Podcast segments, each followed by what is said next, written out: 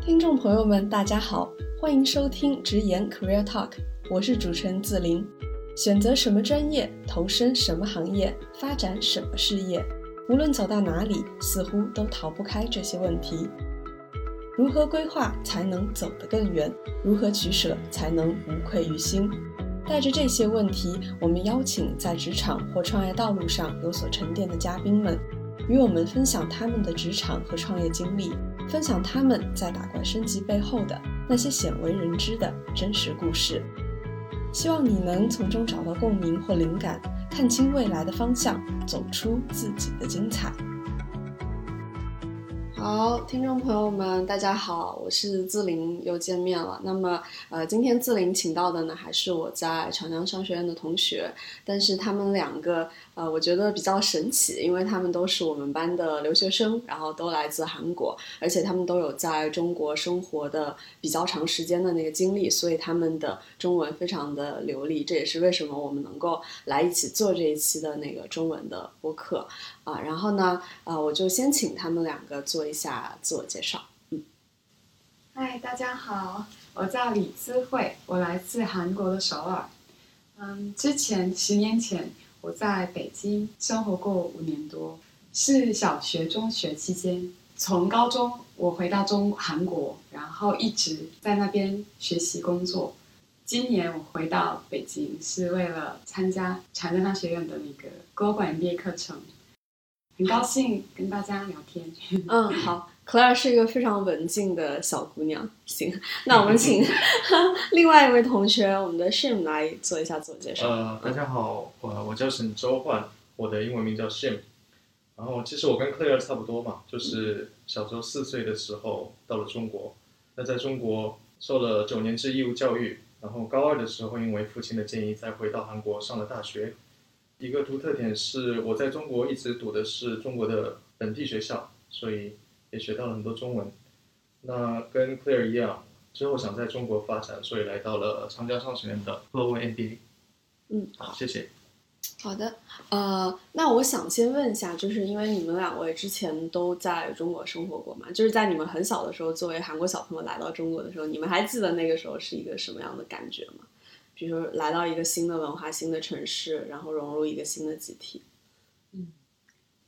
嗯，当时我跟那个信也是差不多，因为我爸爸是从医的，所以他来中国是要上那个北京中医药大学。当时我很小，完全没有，就是他说他要去学校，所以我就跟着他一起来。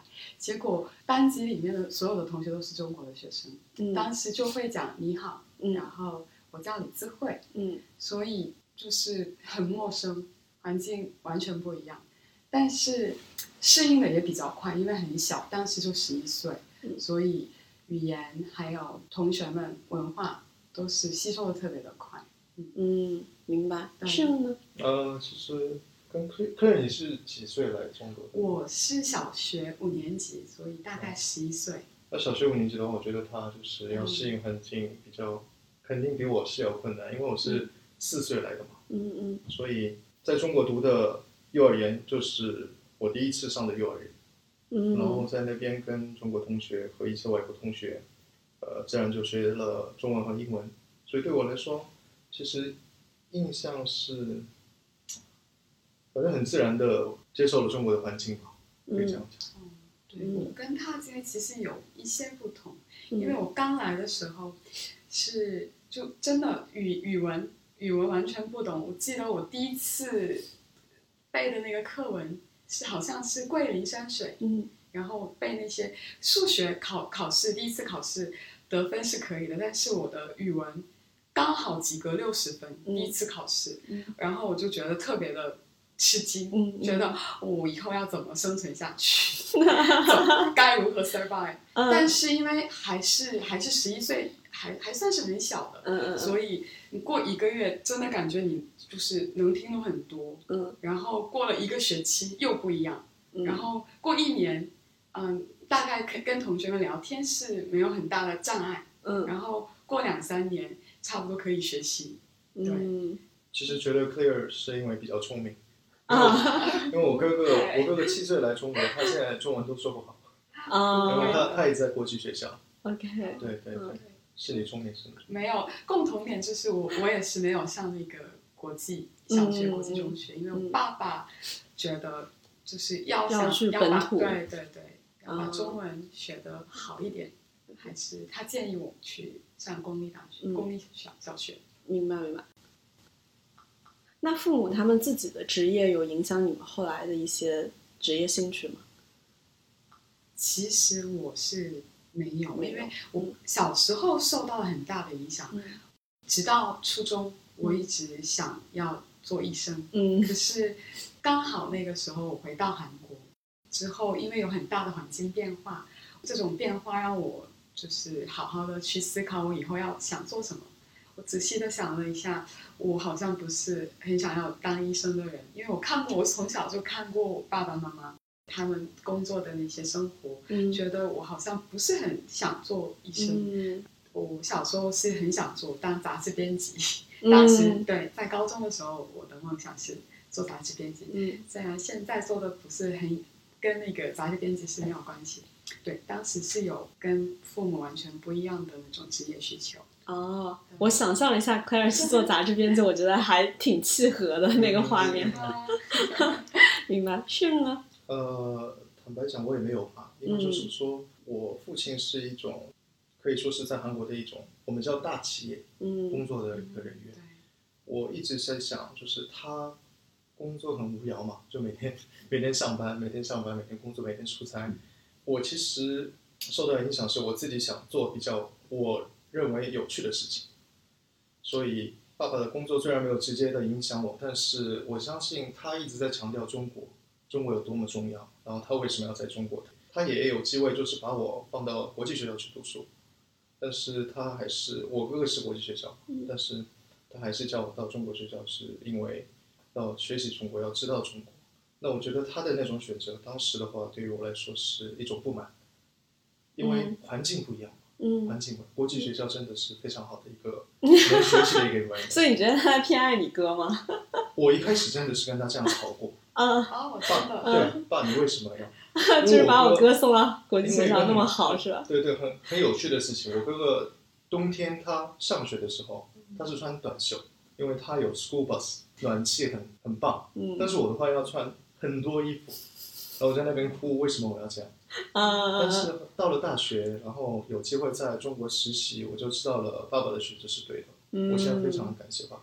对啊，你看你哥现在不是中文都说不好吗？嗯，对，明白明白。好，那我们讲一讲大学的生活吧。对，就是大学，呃，为什么会选这个大学？为什么会选这个专业？因为我不太了解韩国的高考，你们高考是怎么经历的？对，嗯，我觉得韩国的高考叫修能，嗯它跟中国的高考应该，因为是亚洲国家，嗯嗯考试制度我觉得都差不多，对，差不多。竞争很激烈，要想考上一个好的大学，需要考接近满分的分数，所以当时回去之后就觉得有点就是不太适应，因为我小学、中学都是一直用中文学习，然后回到韩国会觉得不太适应，所以当时刚开始是蛮有压力的。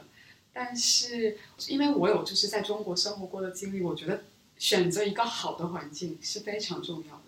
所以我当时就下定决心，一定很想要去一个好的大学，嗯嗯所以当时就有这个动力了，嗯所以就学起来比较有目标，就能够下定决心好好的学习。嗯然后当时选专业的时候，就是想要选择一个比较嗯灵活一点的。当时想的想到两个人文跟那个管理，因为我觉得修人文系跟管理可以就是，其实我们做日常生活都、嗯都是有关系的。对就算你做家庭主妇，也要管理家庭。对所以我觉得做管理，嗯，是一个就要经营人生嘛。所以我当时没有下定决心我要修就是呃特定的专业，嗯当时是想的比较广，所嗯以我选择就是要上延西大学嗯管理双双修，管理跟那个中文中文系跟文系。嗯，哦，所以你们毕业的时候，就是你考试完了以后只能选一个学校吗？还是你选好几个，然后根据你的分数去录？哦，对，也是有那个可以选几个。有 priority，就是嗯可以选择几个，然后如果你被录取哪一个，嗯你可以做选择。嗯。我当时韩国就是有像 Sky 清华北大，对对对对 Sky，嗯。大家如果看过有一个韩剧叫什么？Sky Castle，对呃啊，对对对对，对，天空之城还是什么？对，里面就讲说家庭怎么样为了把孩子送到 Sky，然后 那个曲折离奇的故事。所以，那你除了延世，你当时还选了哪些？我当时选就选择了 Sky S K Y，然后、啊，对我被高丽大学、延世大学，嗯，对，还有还有首尔，我被嗯就是第一第一次过关，但是我、嗯对，就是我被两个学校录取，哦，明白。然后最后选了延世。对，OK，好，明白。然后 Shin 呢？呃，Claire 就是一种典型的好学生的一种 答案。是，其实其实是这样呃，怎么说呢？呃，标准答案。对，标准答案，非常。因为我觉得就是很奇怪，你能选一个你想读的一些 专业，这是一个非常难的一个问题。嗯因为坦白讲，就韩国的话，首先第一个，没有没有很多学生能有那种想法，要选择什么专业，对对对，因为他一定要学习，然后就逼着被学习嘛。然后就算你选择了，呃，也很很难录取。像我的话，就是说，我也想读的是那个延世大学的 communication，哦，communication，对然后高丽大学我是中文，但是，呃，我父亲说你读了这么多中文，为什么还要去读中文？然后我就选择了就是西安大学的，对对对，西安大学的那个 business。嗯那为什么是 BA？就是嗯可以说是在文科里面最普遍的对对选项吧。嗯然后因为是可能是最实用的一些学科。嗯。那各大学在文科高考录取分数最高的也是 business，嗯。对一般是都是这样，所以我就选择的是西洋大学的 business。当然，嗯。现在在后悔为什么当时没有去高丽大学的中文系，因为像他说的一样，在文科其实最重要的，我个人是觉得，在韩国社会，至少在韩国社会，sky 最重要，嗯，brand name。对 brand name 很重要，嗯所以后悔就是当时我应该选择是高丽大学的中文系吧。嗯，好的。哎，那大学的生活，我觉得其实对于所有的，尤其是亚洲体制下的学生来说，还是会非常不一样的，因为你在高大学之前，其实基本上就是学习、学习、学习、学习。对对对好像真的差不多，对对对对对对对。但到到大学有很多机会去尝试嘛。然后你们现在回想一下，比如说在大学阶段遇到过什么对你们特别重要的一些事情，比如说你们参加的社团，比如说你们嗯做的实习等等等等。然后你们觉得会对别的人来说非常有借鉴的价值的。我觉得对我来说，就是大学，好像我在大学试过很多新的，就是除了学习，因为去大学之后，我好像没有那么就是一像高中中学生一样、嗯一直会学习。刚开始的时候也有提到，我在大学期间去 exchange student 试了三次，嗯嗯，一个是暑期课程，一个叫交换学生，然后另一个叫那个拜访学生。嗯，然后我就去了，分别去了那个纽约、台湾，嗯还有北京，嗯 嗯对重新回来。嗯嗯，因为我小时候一直都是在亚洲国家，所以对我来说，去纽约的那个经验，我觉得比较神奇，很不一样。感觉它好像有就是打开了我的眼界。嗯 嗯，我的第一个实习工作也是在那边。哦其实当时做实习的原因不是我很想要做那个工作，嗯其实是因为我想在那边住更久，想要延长嗯我的签证，对对对，所以是因为很现实的原因。对对，但是，呃，通过那个就是实习的工作经验，呃，回到韩国之后，我就比较知道自己想要走，嗯，想要做什么。因为在纽约其实算是一个跟中国、韩国又是不一样的一个非常环境不一。样。对，对，所以他给了我很多启发，嗯嗯，然后让我理解到我我是是不是适合在外国居住的一个人。我会嗯想不想要在西方国家嗯继续生活下去？论是，结论是不不会考虑，就是太长期。对我当时去的时候，我觉得我可能要在那边就是一直要生活下去。嗯但是，嗯，做实习生之后，觉得我还是不会考虑那么就是长期的嗯，在那边居住。是因为工作上面的环境让你觉得，嗯，我觉得主要是因为就是积累的长期的那种，因为我毕竟不是在那边啊，从小长大，所以从生活上，从工作 career path，就是不能够完全的发挥嗯，自己想要做的目标。目标，对明白嗯。对他当时去的是 NYU 对吧？纽大，对然后是他的 Stern Business School 是的，嗯，然后在那边一共待了多久？纽约一共待了八个月，差不多九九个月。实习实习了多久？实习了三个月，差不多三个月。哦，明白。对，就是一个学期加实习生。所以那个也是你大学四年的第一份实习对，第一份实习。哦，那非常对 impressive。但是其实很巧，因为我申请就是要做实习生，真的是当时是很想在纽约住久一点，嗯嗯嗯 然后所以就是延长签证的方法，嗯就是可以做实习。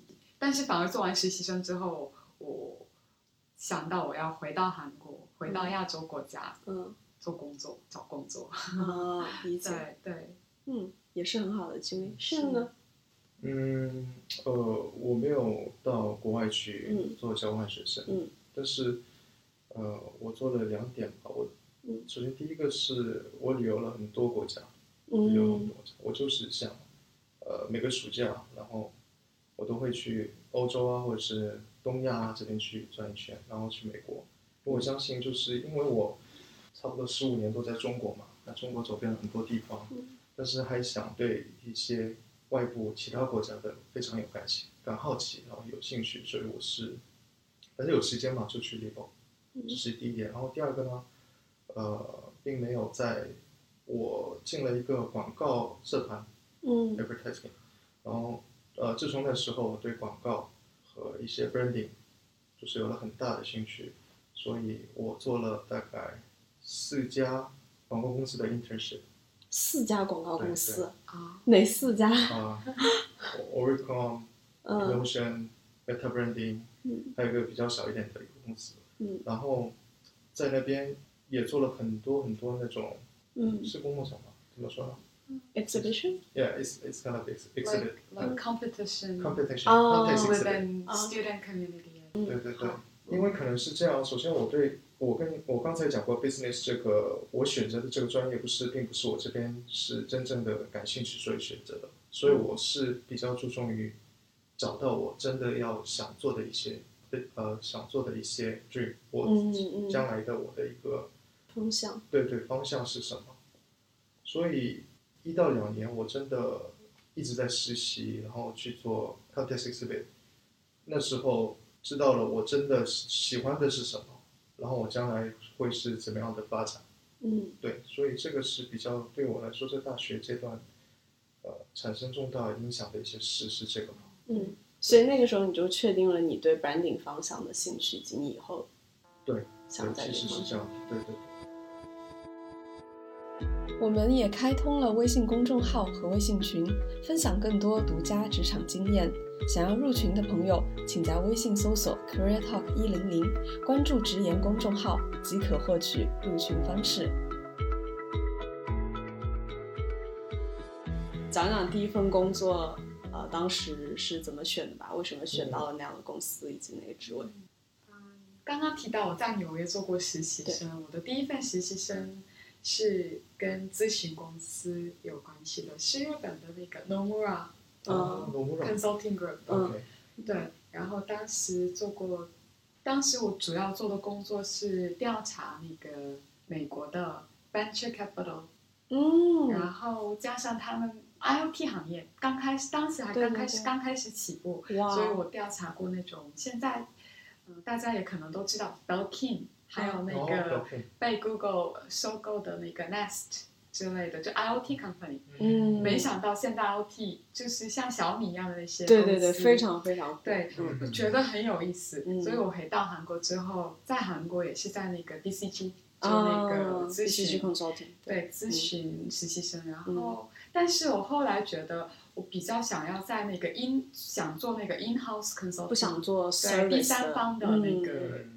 因为我想做一个就是比较想要有那种主人意识，嗯嗯嗯，嗯所以我又回到了我过去的过去的梦想，就是杂志编辑，对。这个梦想一直在冒出来。对，当时还是在探索的过程中，嗯。所以我做过咨询跟那个记者。嗯。对我们韩国有一个英文，嗯，Korea Herald 英文新闻，嗯，对，它是因为买唯一的韩国公司，就是韩国 newspaper company 嗯嗯是用英文用写对哦对。然后当时我被派到了一个 entertainment 娱乐嗯嗯部门，嗯，所以我每天都会看那个 K-pop star 写那个谁谁谁谁什么时候出道，觉得刚刚开始觉得很有意思。那个实习做的时间比较长，做了半年多，啊，是是觉得很有意思。所以你就看遍了所有的韩国明星对是吗？嗯，对，当时很火的电视剧是那个宋承基跟宋慧乔演的那个《太阳的太阳后裔对，对哦 所以当时会去那个发布会看他们，然后写他们电视剧怎么怎么怎么样，用英文写，然后过得是蛮开心的。但是我做了半年多之后，就觉得就是作为职业的角度来讲，因为当时媒体的竞争非常的大，非常激烈。对对，然后我写出来的那个那些新闻，其实真的网上到处都有，嗯，觉得我就逐渐变得 skeptical，、嗯，觉得哦，我写的文章有用吗？觉得我是在复制嗯嗯。很多的信息，嗯。嗯，不是在做 creative 对，因为 social media 的冲击，对吧？对，所以我想到了啊，我还是要做就是比较比较专业一点的嗯工作，所以就回到了我第一份工作啊，啊金融。啊，明白。对，所以的确是有一个探索的过程。嗯，好，Shim 呢？呃，我还是就是比较想进一个呃 branding 比较好一点的公司。嗯然后其实，在韩国的话，就职竞争非常激烈。对，不知道中国是不是也是？中国也是，中国也是。大学生就业是蛮困难的。所以我们一般都是一般普通来讲的话，就是要就当时我们一般都是有每年，不知道像那个大公司，我们嗯。都会有每一年每个季度招聘。recruitment fair，是对。嗯嗯，招聘会对吧？对对对，公，然后是公开招聘的，所以会选，就像大概五十个公司吧，就你要去 apply 五十个公司才能得到一两个，嗯公司。嗯。嗯。正常的一个事情。嗯嗯，就是我的话就是呃，我就在想嘛，就是一定要进一个我想做的一个就是 brand 比较好的公司，所以我就呃只写了六家公司，嗯。然后第一家第一次被落选，嗯，其中我最想去的是爱茉莉太平洋，嗯，我我们可以先那个，因为听众里面也有男生，他们其实不太知道爱茉莉，你可以讲一下，比如说你们旗下的那些品牌，然后大家都知道的，然后大概的业务。好吧，爱茉莉太平洋是呃在 Global 嗯。第七大的化妆品化妆品。这种公司嘛，嗯，然后它应该大家都知道吧，有名的品牌有雪花秀，嗯，然后兰芝，嗯。女生都会知道的。嗯，但男生不知道，对他他可能知道雪花秀，但是他不知道背后是爱茉莉啊啊然后有个叫铝，啊，是铝那个洗发水，对对，也是爱嗯茉莉，嗯。它就是旗下有大概三四十个品牌吧，嗯嗯，都是跟美妆洗护有关的。对对对对，是韩国最大的一个美妆秀。对啊，因为我个人觉得它是在国内，在韩国可以算是一个 brand company 的公司嘛，嗯所以我在想，哎，我怎么怎么能进这个公司呢？嗯然后我就很比较有运气，就是得到了阿里巴巴在中国西溪园区杭州里面的一个实习。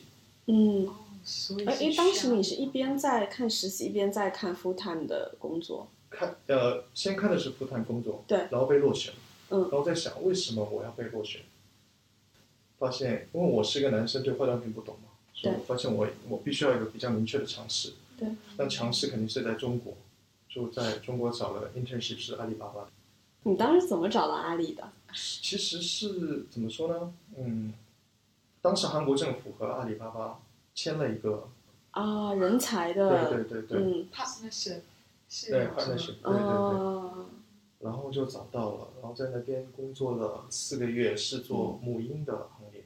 嗯，在是天猫国际是吗？对对对，天猫国际。嗯当时有很多选项，你可以就是当然要去面试哦，但是你可以去淘宝，或是天猫、天猫国际、阿里健康、嗯嗯。呃蚂蚁金、蚂蚁金融嘛，嗯哎哎嗯，蚂蚁金服嗯，你可以选。但是我就想，呃，如果要去在呃韩国的爱茉莉工作的话，那肯定是要在天猫国际这边嗯。去工作，去做跨境业务嘛。嗯。然后在那边做了四个月的实习，嗯。然后呃，就到了第二次挑战阿里巴巴啊那个爱茉莉太平洋的一个机会，嗯然后嗯就写了一系列有关电商的那种嗯。what I did and what I want to doing company，、嗯。然后就被录取了。啊，想到就做到了。啊，但是但是我当时的想法是这样，就是首先门槛比较高，对于男生来说是爱茉莉太平洋，对，所以呃只能是做一个 sales 或是 e-commerce，、就是不是做产品。我我们可以先那个，因为听众里面也有男生，他们其实不太知道爱茉莉，你可以讲一下，比如说你们旗下的那些品牌，然后大家都知道的，哦。然后大概的业务。好吧，爱茉莉太平洋是呃在 Global 嗯。第七大的化妆品这种公司嘛，嗯，然后它应该大家都知道吧，有名的品牌有雪花秀，嗯。然后兰芝，嗯。女生都会知道的。嗯，但男生不知道，对 对对，他他可能知道雪花秀，但是他不知道背后是爱茉莉啊啊啊，然后有个叫吕，啊，吕那个洗发水，对对，也是嗯爱茉莉，嗯。它就是旗下有大概三四十个品牌吧，嗯嗯，都是跟美妆洗护有关的。对对对对，是韩国最大的一个美妆然后男生去基本上就是做销售，对吧？肯肯定是这样，嗯肯定是这样。但是我当时想法就是，我做的是我想做的是 branding 的产品嘛，对。所以我在想，哎，如果我有机会的话，我先到我先进安茉莉，门槛比较高，嗯。然后在那边工作比较大概一两年，在电商这边去工作，嗯。对，然后有机会就转到其他的团队去，嗯，呃，其实有过机会，但是没有没有成功。嗯然后我自己也发现发现，就是你要做产品，你要做 branding 的话，你要对那个呃 category 嗯 industry 要非常感兴趣。嗯但是我发现我四年在那边工作下来，嗯我并没有那么多了解了解那种化妆品。化妆品对，所以我就想着，这个可能不是我能做好的一件事吧。嗯所以就是还是在 global e-commerce，就是嗯在中国电商这边做呃工作了四年的时间。嗯，嗯。所以你就是在他的 e-commerce 的部门，但主要就是怎么样把爱茉莉的产品进到中国来，对，进到中国通过电商的跨。境对跨境的平台，像天猫国际、嗯京东，比较比较好的就是说，呃，跟工作经历相比的话，我是会有一些比较大的权限。嗯哎，对，因为我们团队刚刚开始嘛，嗯所以我一开始去做的是天猫国际，然后做好，呃，做了小红书，然后唯品会、嗯考拉、嗯京东，所以就是非常好的一个机会吧，在嗯中国。对。，OK。所以，听众朋友们，你们能在这些平台上面买到爱茉莉的东西，都要多谢他们部门、他们团队的服务。对对对对对。啊，理解。然后，嗯，Claire 后来其实又去了 Kakao 是吧？嗯。对对。对对，我做的工作其实都也像那个宪哥一样，就是都跟中国市场是有关系的。第一份工作是做那个财产再保险，嗯。所以就是会核保财产保险，我会核保中国的财产保险，嗯。就是我们公司也会签，然后我们会签就是在中国的韩国法人公司的一些合约。嗯。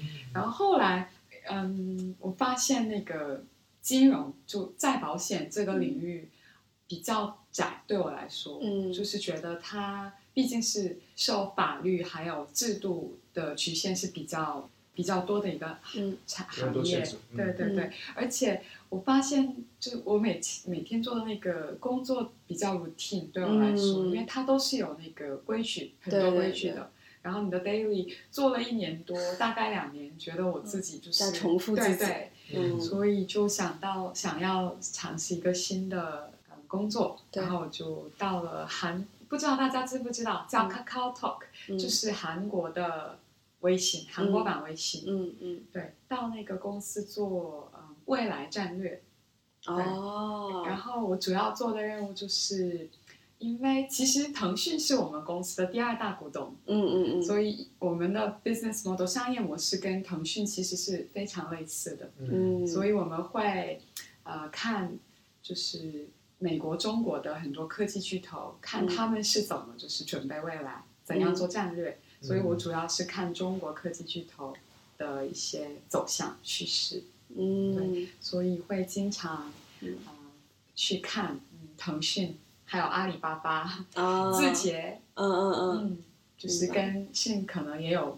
就是类似的领域，真的两三年，呃，Kakao 做了很多 service 出来，对，什么游戏啊、shopping 啊，嗯，它以前是就是一种像一开始模式就是一种通讯，对对通对讯通讯工具，对对对。对，其实腾讯刚开始十年前，腾讯投资我们公司是因为他看中，因为当时腾讯只有 QQ，、哦，所以他们想要就是学习韩国的那个社交就 chatting 聊天嗯软件，嗯嗯，但是现在反而就是腾讯做的功能真的很全面，所以现在反过来我们也要学习腾讯了。啊，所以对，因为腾讯做的那个 Super App 领域可能要比韩国要广一些，因为我们韩国的 KakaoTalk 主要是对标国内人，就韩国人，嗯百分之九十八以上的用户都是韩国人。嗯。但是腾讯呢，因为中国市场很很大，对，所以它做出来的功能更有细节、嗯。更细、更全面。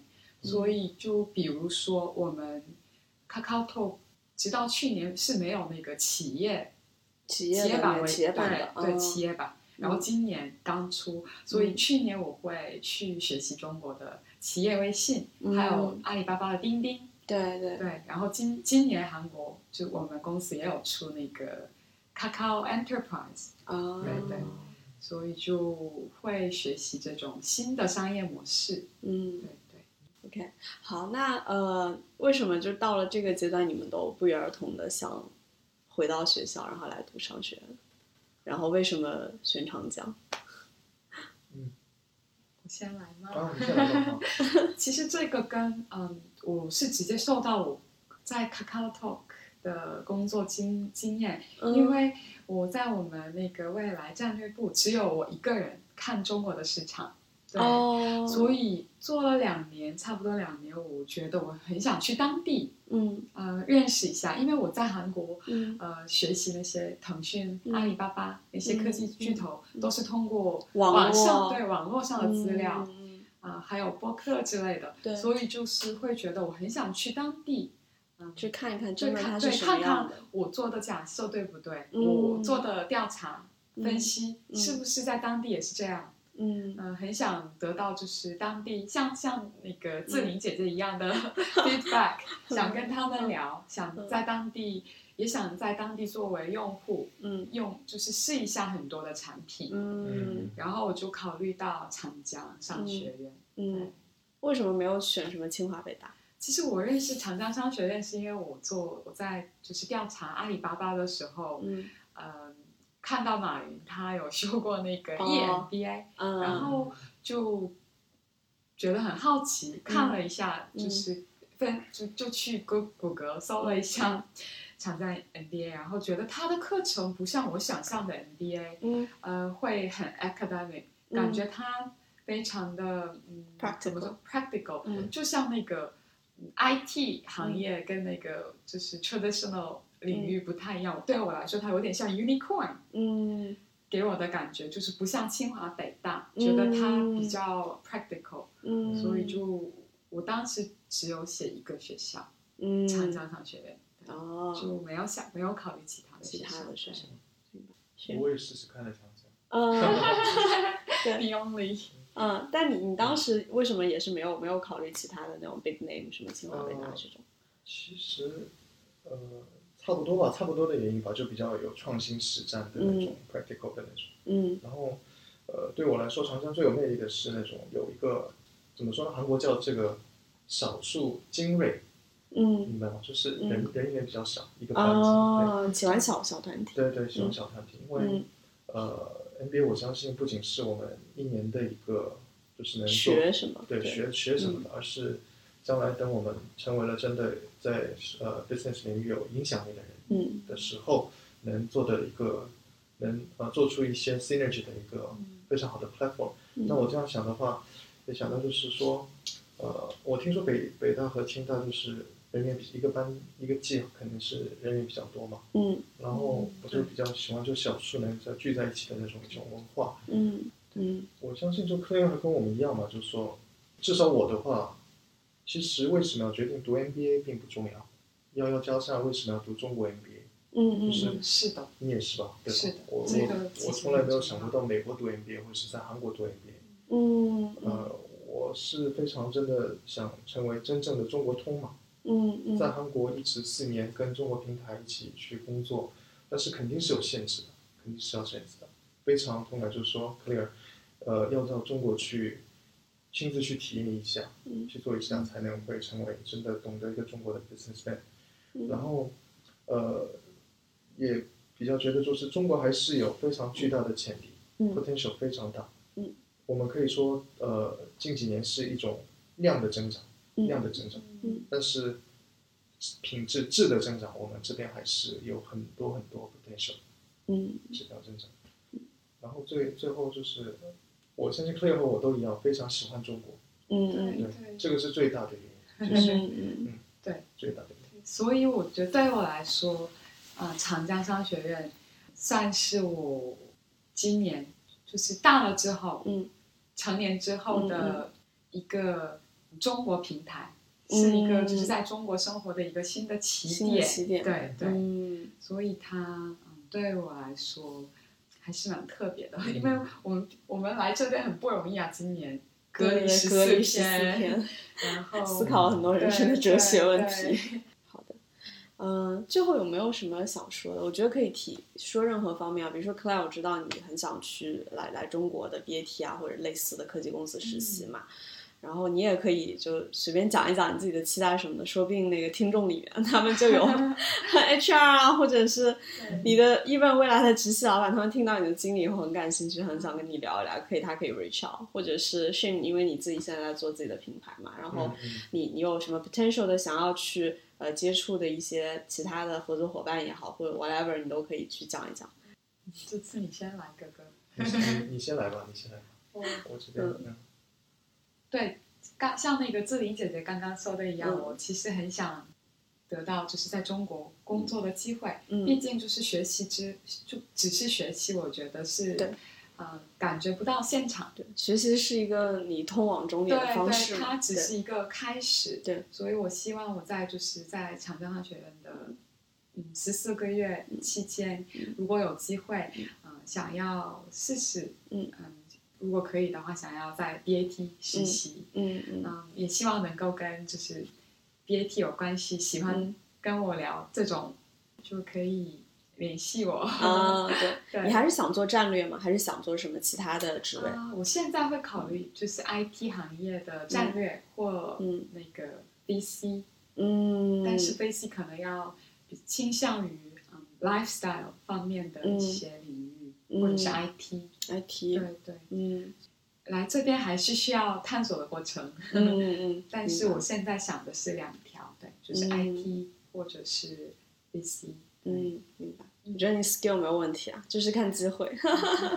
谢谢。OK，好，所以有有 HR 的话，就联系对，然后也不要忘了我，因为因为我我自己也是想在中国找工作嘛。啊，你想做什么方面的？嗯呃，也是就是我比较注重 e-commerce 或者是 FMCG 产业的那些公司。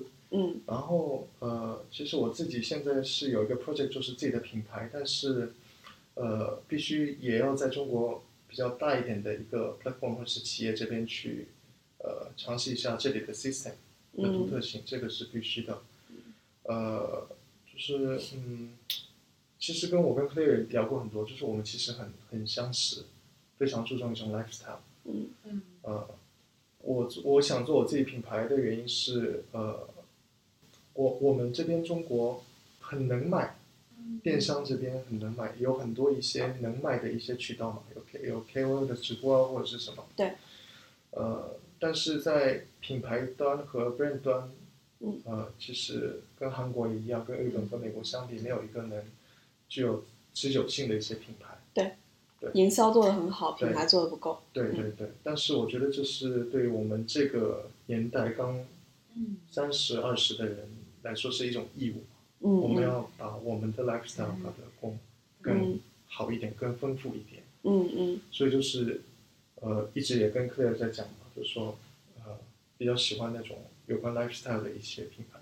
嗯。对，有机会的话，真的可以跟我们联系我们，然后我们可以也可以在线下去跟大家分享一下韩国的一些品牌的情况，对，嗯对嗯韩国的 lifestyle 和嗯一些呃有关 branding 或者是 e-commerce IT Clear 这边可靠度真的是 嗯，可以说是在韩国最强的一个 IT 公司。对看这个行业看他们就够了。对对对，可能可能跟中国也也有不同的之处吧，对吧？嗯我们可以再沟通一下。对对。嗯对，除了职业上的需求，嗯。因为我们毕竟是在来这边对。生活，对，然后我们从小也有就是在中国生活过的经历。嗯。我去年来这边出差的时候，看到喜茶，嗯。会觉得哦，中国现在年轻年轻品牌就很多品牌，我觉得也可以启发到外国，嗯所以嗯很想就是认识一下中国年轻人的文化，或嗯者是中国的中国的时尚。嗯，对，我想要认识一下中国的嗯 trend 是怎么嗯跟、跟我们西方国家跟韩国有什么不同，嗯然后我想看看有没有就是可不可以把中国的一些好的、优秀的嗯，漂亮的是什么文化？对嗯呃介绍给韩国人，或者是嗯对想想要认识一下。嗯，好的。快点，你的 vlog 赶快做起来。如果去喜茶实习，你们会有兴趣吗？哦，我当时真的有我第一次嗯。看到，我是在深圳的那个深夜上城看到喜茶，呃，然后我就觉得哇，中国竟然有这种就像对星巴克一样的那种感觉的嗯。brand，、对对对，我就觉得它跟就是其他的奶茶店是完全完全不一样。然后我就觉得很特别，然后我就在百度搜那个创始人，嗯，读他的采访，就回到韩国之后一直会想，哦，嗯喜茶，我很想就是把喜茶介绍给我的同学，但是哦韩国还没有。那可以，就是你辅助他们开拓一下韩国的市场。对，明白。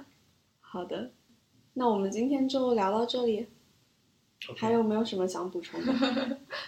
没有，就是非常感兴之年，好，没非有没有没有常强的机。会能跟中国的一些听众们一起。反正我是，我们就一句话嘛，就是说，呃，有感兴趣想嗯，更了解我们的故事，你可以直接联系我们。对对对，大家可以出来聊聊天，交个朋友。对对对对，好的，没问题。谢谢。好啊，谢谢大家。那我们今天就到这里，谢谢谢本节目由长江商学院 Global MBA 在读学生出品，参与节目制作的还有深圳创业社区的建设者 Grace 张根和香港大学的在校生马俊，感谢你们。